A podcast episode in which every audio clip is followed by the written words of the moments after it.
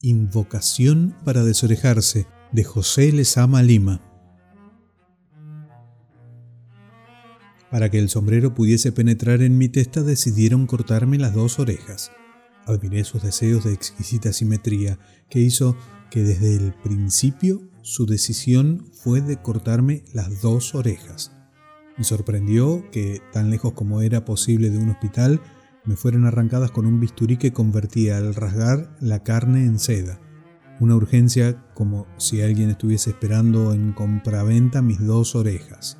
No hubo ninguna deliberación, pero comprendí que habían decidido que no se las llevarán. En sentido inverso, teniendo una en cada mano, las frotaron una sola vez contra el mármol de la repisa. Entró la patrona cantando y oprimió un limón contra la mancha que había quedado en la repisa. Pensé que se desprendería un humo o que se avivaría la mancha. Pensé, pero cuando me asomé cuidadosamente, todo estaba igual, salvo el gesto de la patrona de encajarse en aquella situación cantando. Días después vi que arrojaba las gotas de limón en la parte de la repisa que no estaba manchada.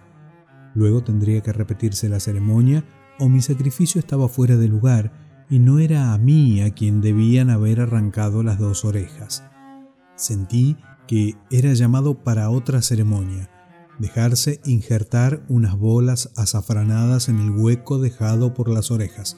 Unos mozalbetes, tal vez soldados vestidos de paisano, colocaban las borlas en unas grietas abiertas en las paredes.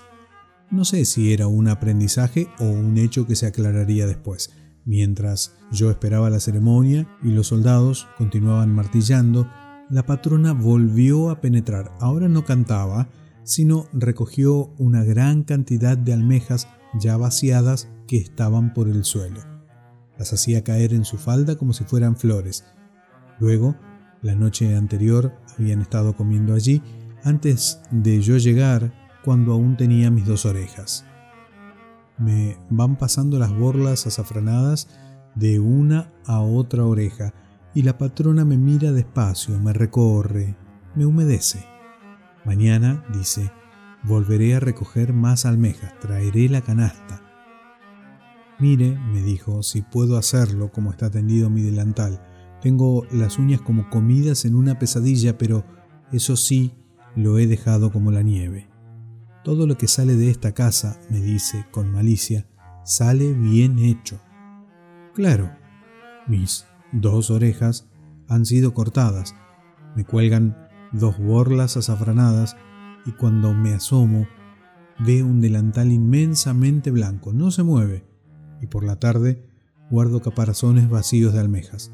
Otro delantal, otro delantal, delantales, otro delantal, otro delantal.